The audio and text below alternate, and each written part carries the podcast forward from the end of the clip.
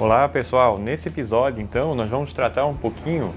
da geração de 1870, porque essa geração de 1870 ela vai dar um início né, da, da do, dos chamados intérpretes do Brasil na, no, no, na década de 1870, então no, no final do século XIX,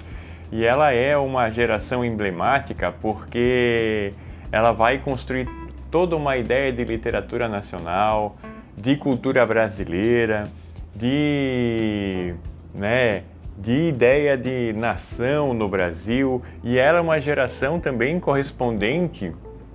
né, àqueles que foram formados no Brasil, principalmente pelas faculdades de medicina da Bahia, faculdades de medicina do Rio de Janeiro, que são criados no início do Império, ainda entre a década de 1830 e 1840, e também as faculdades de Direito Olinda, Recife e posteriormente do Largo São Francisco em São Paulo. Essas quatro faculdades, então, elas vão dar o, o, o, o formato, né, vão formar os primeiros bacharéis, os primeiros intérpretes do Brasil e depois seguido também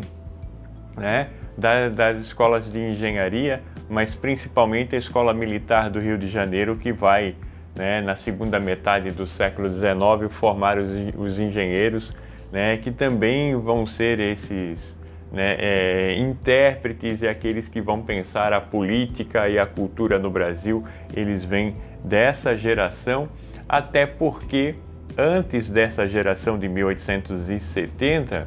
né, o, o, o Brasil era lido né, desde o século XVI, não é, pelos viajantes, desde padres jesuítas, né, Hans Staden, que passou pelo Brasil no, no, no século XVI, não é? E aí o, o Von Marcius, né, o Spix é, é, e tantos outros, né, que passaram pelo, pelo Brasil é, no decorrer dos séculos XVI, XVII, né? O, o, o, os holandeses em Pernambuco entre os séculos XVI e XVII. Então, toda uma série de, de, de, intérpretes do Brasil que eram viajantes, que eram estrangeiros. Então, a geração de 1870 é essa primeira é, geração que vai exatamente tentar interpretar o Brasil e formar, né, forjar uma ideia de ciência brasileira. E a partir daí tentar fazer um diagnóstico do Brasil, não é? Então é, é, é essa geração de ah, advogados, médicos engenheiros que vão começar a formatar essa ideia de Brasil a partir,